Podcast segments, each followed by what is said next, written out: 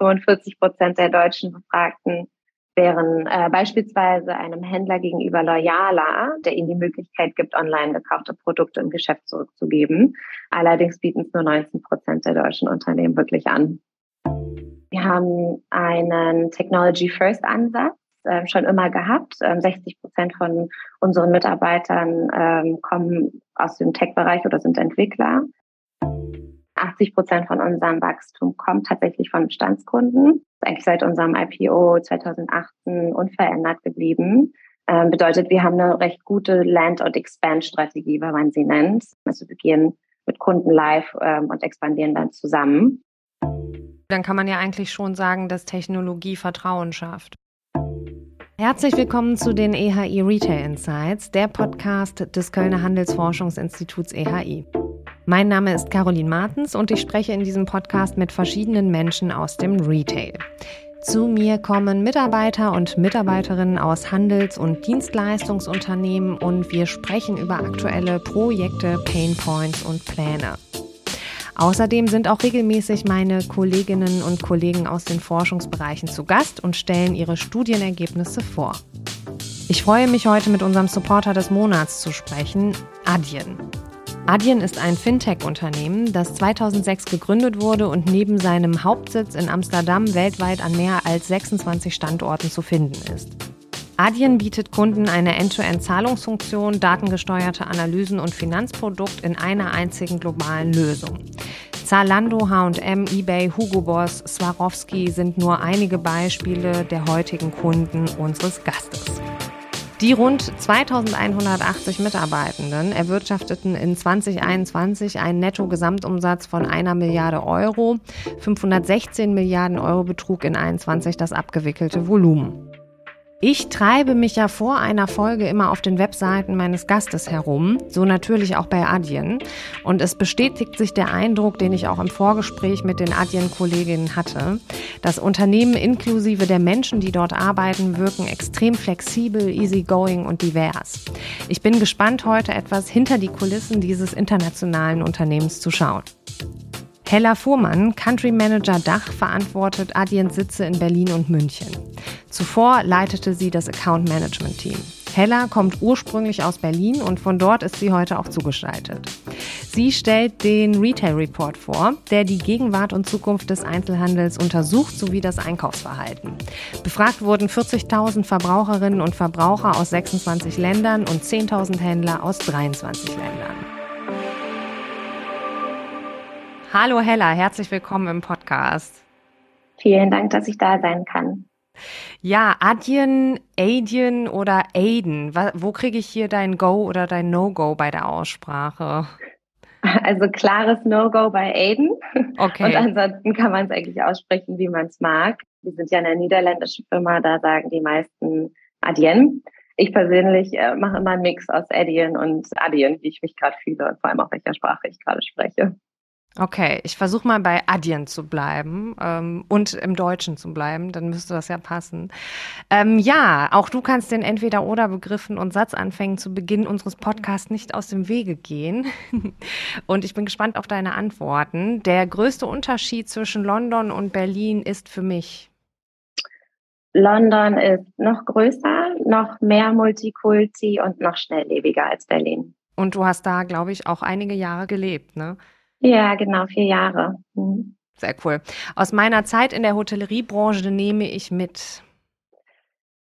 Total viel eigentlich. Vor allem würde ich sagen, in einem sehr busy Umfeld zu arbeiten, mit vielen verschiedenen Kulturen zusammenzuarbeiten und wahrscheinlich trotz sehr langer Tage noch positiv zu bleiben.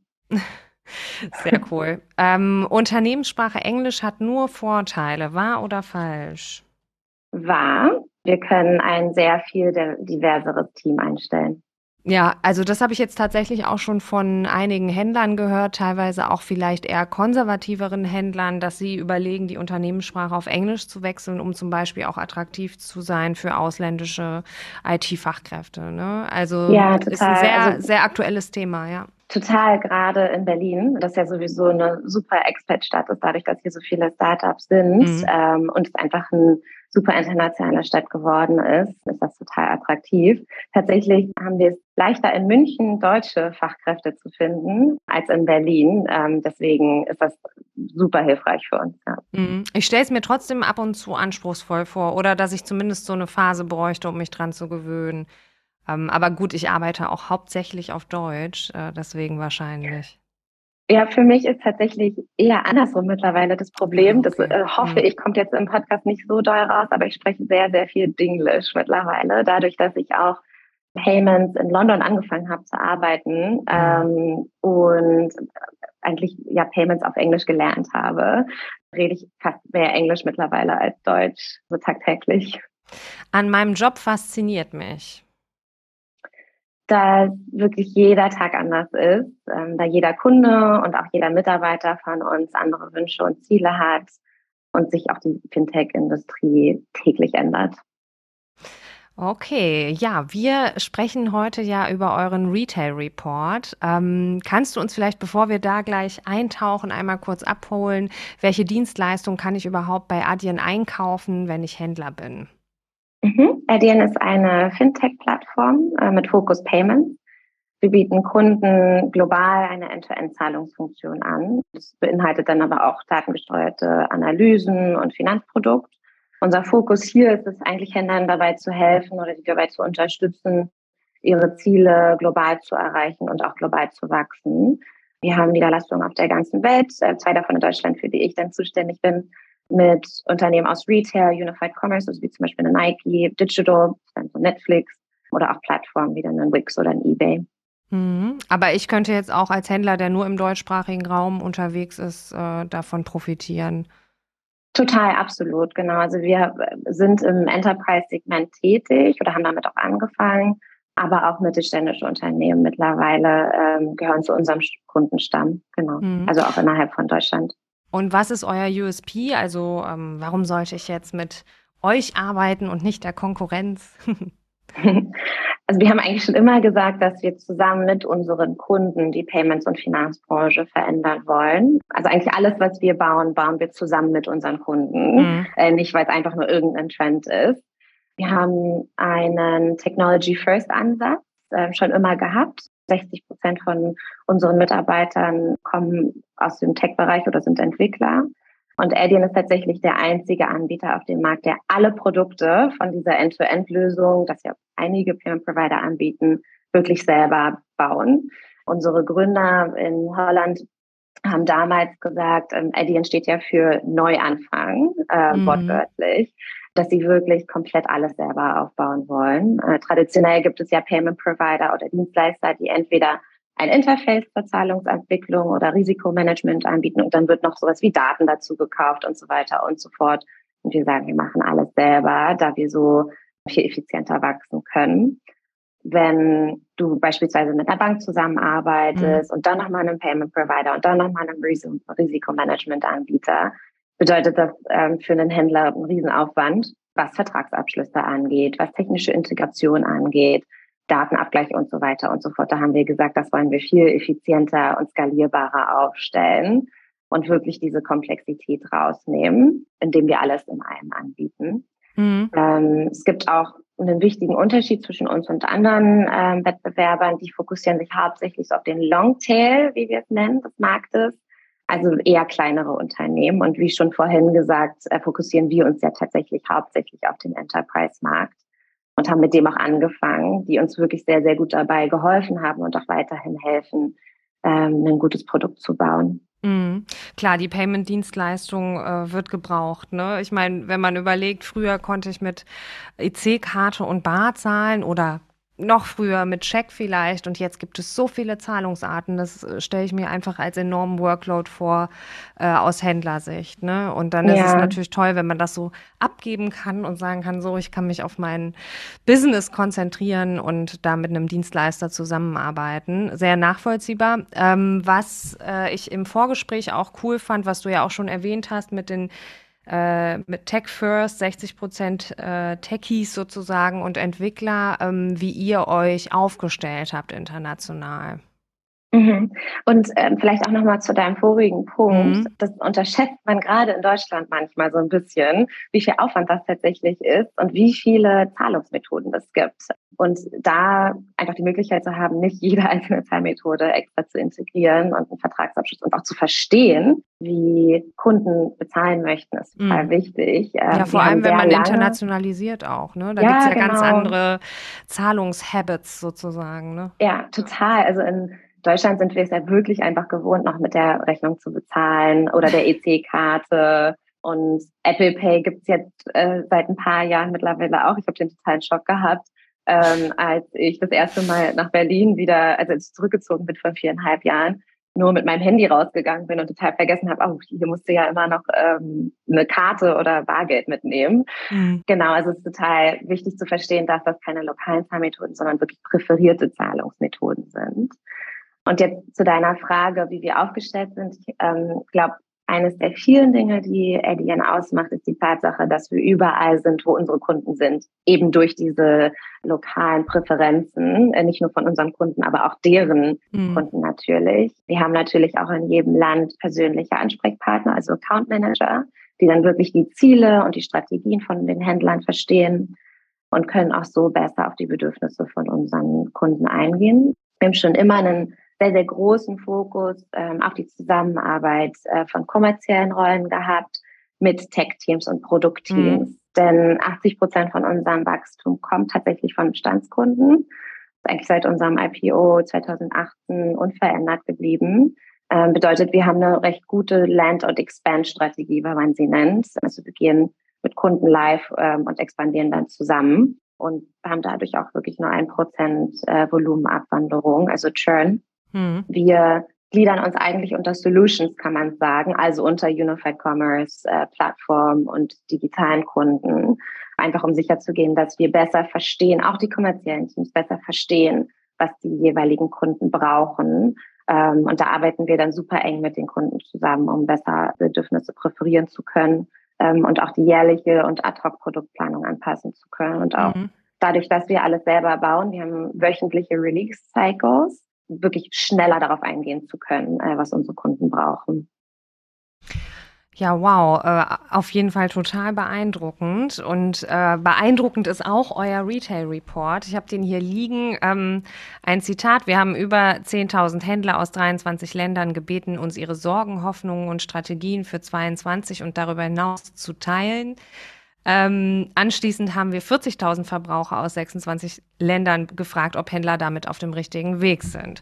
Also ähm, das ist auf jeden Fall ein beachtliches N sozusagen. Ähm, kannst du uns vielleicht noch erzählen, äh, was zur Stichprobe sagen, wie ihr da methodisch vorgegangen seid? Mhm, ähm, genau, wie du gesagt hast, 40.000 Verbraucher ist natürlich schwierig zu befragen. Deswegen haben wir äh, mehrere Research-Unternehmen beauftragt. Mhm die auch ganz genau wissen, ähm, wie und wen sie ansprechen müssen. Die haben uns dabei unterstützt. Ähm, prinzipiell ist es jetzt eigentlich ein Leitfaden zu globalen und lokalen Trends auch. Also jedes Land oder viele Länder haben ihren eigenen Retail Report und schauen wirklich so, welche lokalen oder globalen Trends beeinflussen Unternehmen auf der ganzen Welt. Was ist das Verbraucherverhalten? Und was auch vielleicht ganz interessant ist, wir haben Unternehmen nicht nur aus dem Einzelhandel gefragt, sondern auch aus dem Gastgewerbe und der Gastronomie. Denn die Branchen sind oft sehr ähnlich, wenn man sich die Bedürfnisse von äh, den Kunden anschaut. Mhm. Und was sind äh, so die Main Findings aus dem Report, die du ähm, hervorheben möchtest. Wir packen auch den Link äh, in die Show Notes äh, zu dem Report. Da kann sich den jeder natürlich auch in Gänze sozusagen zu Gemüte führen. Aber genau, was waren so für dich die Main Findings, die du hervorheben möchtest? Also der Retail Report zeigt einmal sehr deutlich, dass sich die Digitalisierung des Einzelhandels, das jetzt auch gerade so über die Pandemie sich entwickelt hat, sehr, sehr positiv auf das Geschäft auswirkt, ähm, was hoffentlich keine Überraschung ist. Mhm. Man sieht klar, dass Unternehmen, die durch den Einsatz von so digitalen Services, worüber wir auch später nochmal im Detail sprechen, mhm. ähm, also nahtlose und unkomplizierte Shopping Experience schaffen, wirklich profitieren und sehr, sehr höhere Kundenbindungen haben. Also die Kunden sind sehr viel loyaler, wenn die Digitalisierung auch im Geschäft stattfindet und nicht nur online. Das Ladengeschäft tatsächlich ein Comeback äh, nach der Pandemie. Man hat ja immer so ein bisschen spekuliert, gehen die Leute dann wieder zurück ins Geschäft oder ist das dann eher so ein Museum für Ausstellungsstücke? Ähm, ja, oder vor einem Jahr, bevor wir alle durchgeimpft wurden, haben wir ja noch spekuliert, werden wir jemals wieder auf ja. ein Festival gehen? Und wenn man jetzt die Bilder vom Hurricane sieht, also ja, ja. offensichtlich. Total. Ist übrigens auch, was Meetings angeht, so. Ich meine, gut, die Tatsache, dass wir uns jetzt nicht ähm, face-to-face -face gegenüber sitzen, spricht natürlich Ben Ende. Aber ich glaube schon, dass so die ähm, allgemeine Präferenz, was Meetings angeht und was auch das Bezahlen im Geschäft angeht ähm, und so weiter, einfach wirklich wieder live stattfindet. Also die großen Trends sind wirklich, also dieses Everywhere Commerce ist mittlerweile einfach Standard geworden. 60 Prozent der Verbraucher in Deutschland erwarten auch in Zukunft diese flexiblen und kanalübergreifenden ähm, Einkaufsmöglichkeiten, die sie in der Pandemie gesehen haben. Click and Collect zum Beispiel. 49 Prozent der Befragten haben gesagt, dass das Ladengeschäft total wichtig ist, auch wenn sie online einkaufen. Mhm. 40 Prozent geben an, ähm, dass sie eher bei einem Händler einkaufen würden, wenn er Technologien einsetzt, um zu verbessern. Ähm, und was im Retail Report auch vielleicht ganz interessant war, ist die Datenthematik. Nur 25 Prozent der Händler haben angegeben, dass sie Bezahldaten benutzen, um ihre Kunden besser zu verstehen, ähm, obwohl da total viel wichtiges Wissen drin ist. Mhm. Aber cool, dann kann man ja eigentlich schon sagen, dass Technologie Vertrauen schafft. Also, dass wenn äh, ein Händler technologisch gut aufgestellt ist, ich ähm, mehr Interesse an ihm habe. Ja. Das spiegeln eure Zahlen. Ne? Und es ist auch einfach ein Unique Selling Point, muss man sagen. Wenn du vor allem kanalübergreifend, das ist ja das Hot Topic im Payments, muss man nicht sagen, ne? dass wenn du die gleiche User Experience im Geschäft äh, wie auch in deiner App oder online gibst, mittlerweile eigentlich kein Unique Selling Point mehr ist, sondern einfach nur klar wichtig ist, um überhaupt ähm, fähig sein mit der Konkurrenz mhm. irgendwie Schritt zu halten. Aber da dann nochmal irgendwie eine coole Experience zu liefern im Geschäft, ähm, kann wirklich ein Riesenunterschied sein, ja. Ähm, ja, und hat dich an den Ergebnissen etwas überrascht? Also wie eben schon erwähnt, tatsächlich, wie wichtig der Verkauf im Geschäft bleibt. okay was mich nicht überrascht hat, ist natürlich dieses so kanalübergreifende Denken, mhm. dadurch, dass wir es sehr viel äh, mit unseren Kunden bearbeiten und auch andere Payment Provider natürlich auch machen. Der Kunde erwartet einfach das gleiche Erlebnis, ob ähm, auf der Website, in der App oder im Store während vor der Pandemie in, gerade in Deutschland äh, noch Bares ist Bares galt, bevorzugt jetzt eigentlich jeder Zweite das kontaktlose Zahlen äh, mit mhm. der Karte im Geschäft. Also Geld möchte nicht mehr angefasst werden. Und insgesamt scheint eigentlich die Pandemie die Offenheit der Verbraucher für Technologie total angekurbelt zu haben. Und ähm, da hat sich wirklich positiv was verändert, was auch nochmal einen großen Fokus auf Unified Commerce legt. 40 Prozent der Deutschen haben angegeben, dass sie eher bei Einzelhändlern einkaufen, die Technologien zur Verbesserung des Einkaufserlebnisses einsetzen. Das kann total unterschiedlich aussehen. Es gibt zum Beispiel Endless Aisle. Ähm, das ist das Bestellen von einem Artikel, ähm, der ausverkauft ist im Laden, aus dem Online-Bestand ähm, für die Lieferung nach Hause. Du kannst dann aber übers Terminal online bezahlen. Also stell dir vor, du gehst ins Geschäft, die Hose, die du kaufen willst, ist ausverkauft und der Verkäufer bestellt dir es einfach nach Hause und du bezahlst auf dem Payment Terminal. Total praktisch, mhm. ähm, aber bietet einfach wirklich nicht wieder an. Wir haben auch zu dem, zu dem Thema Omnichannel Services, die du ja jetzt mit Endless Isle, aber auch mit Click und Collect schon mal, zum Beispiel schon erwähnt hast, äh, eine Folge am 7. Juli mit dem Kollegen Lars Hofacker gemacht, der auch nochmal die ähm, Händler befragt hat, äh, wie der Status quo und welche Herausforderungen auch da sind und wie auch die, Nach wie die Nachfrage ist nach den Omnichannel Services. Ja. Hat sich auf jeden Fall viel getan. Auch einfach dieses Bedürfnis von ähm, Shopper nicht mehr anstehen zu müssen. Und das kannst du dann ganz gut angehen durch mobile Zahlungsterminals, durch QR-Codes, das Bezahlen mit der App im Geschäft oder Kiosk, was ja auch nicht nur im Retail, ähm, aber auch im Gastro sehr beliebt ist. McDonald's ist da ein gutes Beispiel, ähm, wo du gar nicht mehr an der Schlange anstehen musst, sondern einfach selber bestellen und bezahlen kannst. Mhm. Und das ist so ein großer Teil äh, von dem Trend, den wir gerade sehen. Aber dann auch einfach eine coole Experience im Geschäft zu haben. Ähm, gerade im Retail ist es mittlerweile, gerade im Sportretail, total wichtig, irgendwie eine, ein cooles Erlebnis zu schaffen im Geschäft. Ja, und auch einen echten Mehrwert, ne? Wenn ich zum Beispiel mit einer Händler-App ein Produkt im Laden scannen kann und mehr Informationen dazu bekomme oder was über die Lieferbarkeit online erfahre, das ist ja für mich äh, total hilfreich. Vor allem, wenn ich dieses Riesensortiment aus dem Online-Bereich auch gewohnt bin. Ne? Und dann ja mit dieser E-Commerce-Erwartung eigentlich schon in den stationären Handel gehe und damit ich da nicht enttäuscht äh, werde, glaube ich, ähm, ist die Technologie auch gut da, um diese Gap zu schließen. Ich bin voll am Denglischen im Vergleich zu dir. Du, du schlägst dich bislang ganz gut. Danke, ähm, ich habe dich angesteckt. das stimmt. Ähm, und ja, könnt ihr auch was sagen, kannst du was sagen zum internationalen Vergleich? Also gibt es Punkte, wo Deutschland auffällt? Ähm, positiv oder vielleicht auch negativ? Ja, also wir wissen ja, glaube ich, fast alle, dass die deutschen Verbraucher sehr vorsichtig sind, was Daten angeht. Ähm, die deutschen Verbraucher bauen aber tatsächlich langsam, aber sicher äh, vertrauensvolle Beziehungen äh, zu ihren Lieblingsmarken auf und sind eher bereit, Unternehmen die Nutzung ihrer Daten zu gestatten, hm. solange klar ist, wie dadurch ihr Kaufverhalten verbessert werden kann. Da waren wir auch schon immer ein bisschen hinterher.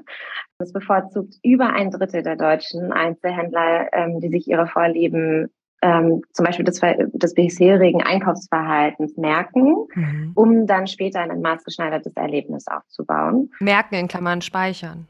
Zu speichern, ja, genau. Mhm. Global sind es äh, 47 Prozent, also da sind wir noch ein okay, Stück hinterher. Bei der Speicherung von Daten am Checkout äh, schneidet Deutschland ähm, aber tatsächlich über dem Durchschnitt ab. Das hat auch überrascht. Circa ein Drittel der deutschen Verbraucher erwartet, Apps und Webshops zu nutzen und dann die Kreditkarten zu speichern. Im Vergleich sind das nur 20 Prozent äh, weltweit.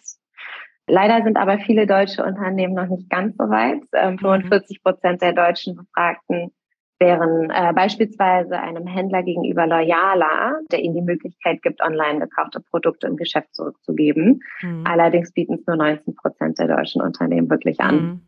Das ist so interessant. Ich habe das neulich auch im Gespräch äh, mit äh, einem Händler aus dem CE-Bereich gehabt, dass er auch gesagt hat, die Omnichannel-Kunden sind die loyaleren Kunden. Das ist, glaube ja. ich, eine, eine ganz wichtige äh, Thematik so, ne? Mhm. Das ist eine super wichtige Thematik. Ähm, der Grund ist, dass du ein viel besseres Verständnis von deinen Kunden auch äh, bekommst. Und ich hatte ja kurz geteasert, dass sehr wenige Unternehmen Bezahldaten nutzen, um ihre Kunden zu verstehen. Aber man sieht einfach, wie wichtig es ist. Der Omnichannel-Kunde gibt auch im Durchschnitt pro Warenkorb mehr Geld aus als ähm, einer, der nur offline oder nur online ähm, einkauft. Ja. Und jetzt Werbung in eigener Sache. Du wolltest dir schon immer einmal einen 360-Grad-Überblick der deutschsprachigen Handelsstruktur verschaffen. Du möchtest zahlenbasiert und kompakt aktuelle Retail-Themen und Use Cases vermittelt bekommen dann melde dich für unsere Weiterbildung zum EHI Retail Expert Program an.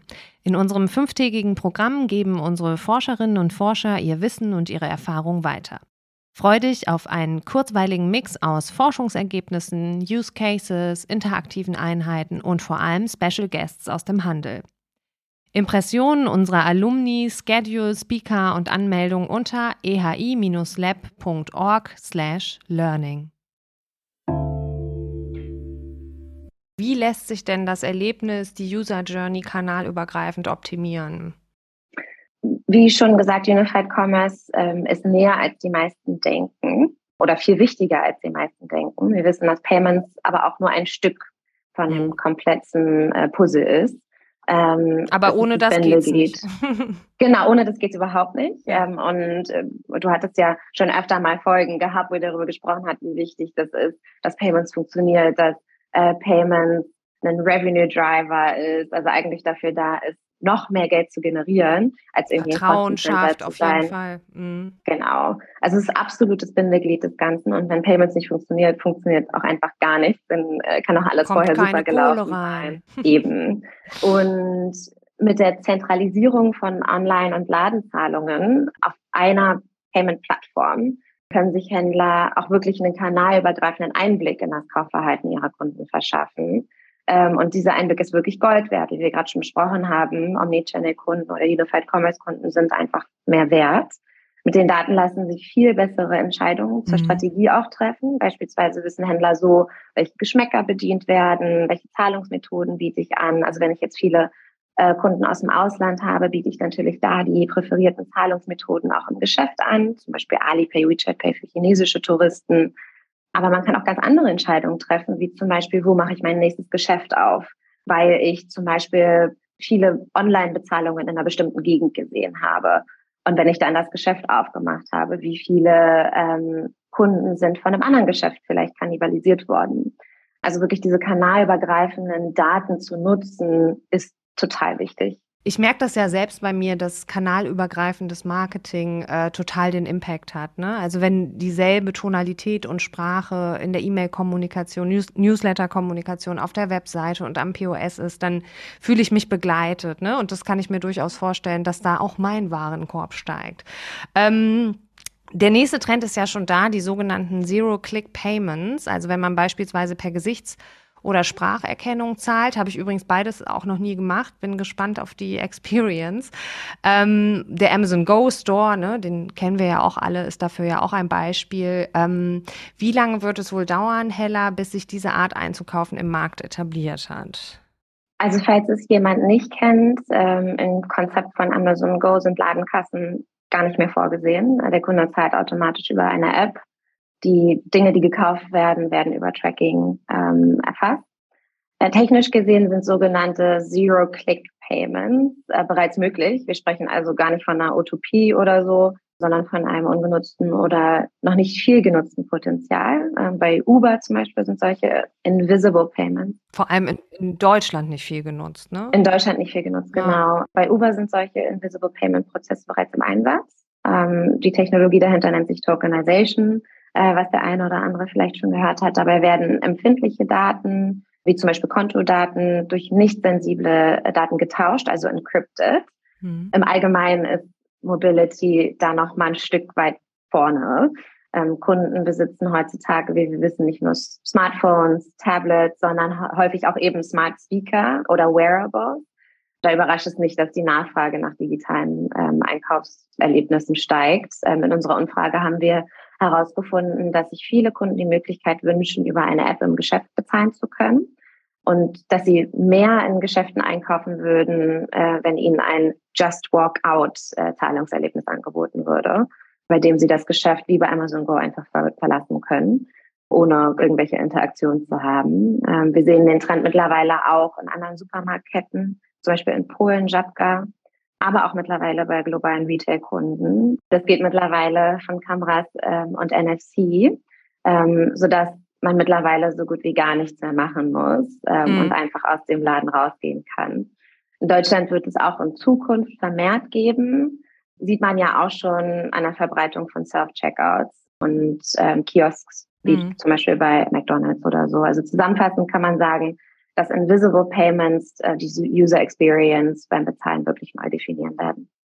Ich bin gespannt, wann es für mich total normal ist, in der Mittagspause äh, zum Supermarkt zu gehen und ähm, einfach wieder rauszugehen oder mit dem Gesicht zu bezahlen. Ich kann, ich bin gespannt, äh, wie alt ich dann bin, wenn es, wann es total normal ist. Du wirst, du wirst nicht alt sein.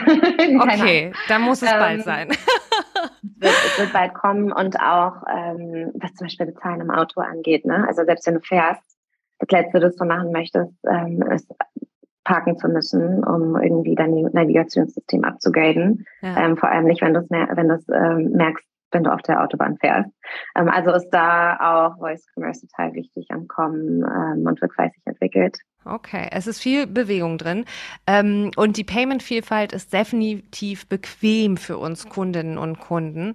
Für den Händler ist eine einheitliche Payment-Plattform ähm, bequem wiederum. Welche weiteren Vorteile gibt es noch beispielsweise an Wissen über die Customer Journey?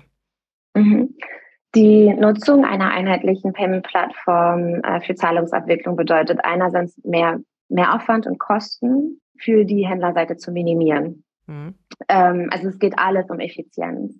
Dazu zählt zum Beispiel PCI. Du möchtest dich als Händler nicht unbedingt mit einer regulatorischen Seite oder den Gebühren ähm, und so weiter auseinandersetzen. Terminal-Zertifizierung, zusätzliche Integration, ähm, Aufwand, was Reconciliation angeht, Vertragsabschlüsse und so weiter und so fort.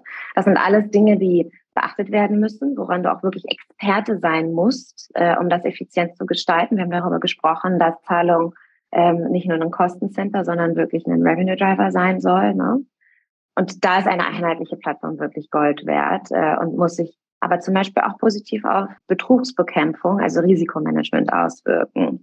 Stell dir zum Beispiel vor, ich äh, bezahle jetzt was bei einem Händler im Geschäft und fünf Minuten später wird die gleiche Karte online in Brasilien benutzt.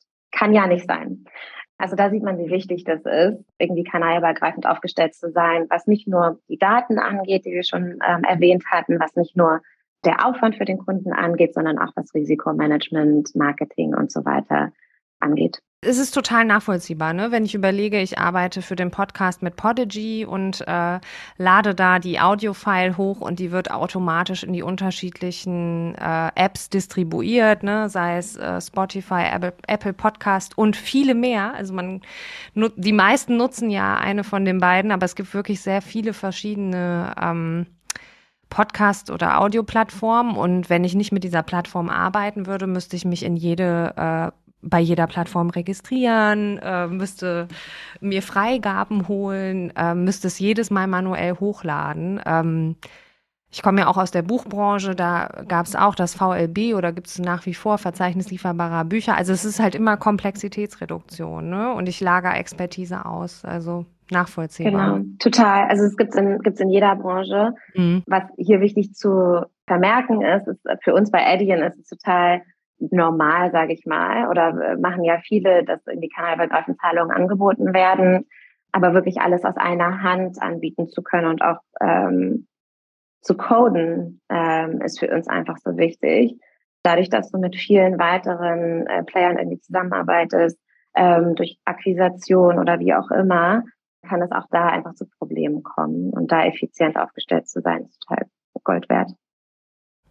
Gut, Hella, ähm, ich bedanke mich für dieses Gespräch. Du hast super viele interessante Insights, zahlenbasiert hier mit reingebracht in den Podcast. Äh, total spannend und ähm, ja, viele Grüße nach Berlin. Dankeschön, dass ich da dabei sein durfte. Hat sehr viel Spaß gemacht. Das war Folge 32 der EHI Retail Insights. Ich spreche in unserem Podcast jeden Monat mit Händlern über aktuelle Projekte. Die nächsten Gesprächspartner kommen von Mediamarkt, Saturn, E-Commerce, Lloyd, Shoes und Lind. Am besten ihr abonniert unseren Podcast und verpasst keine Folge mehr. Herzliche Grüße aus Köln.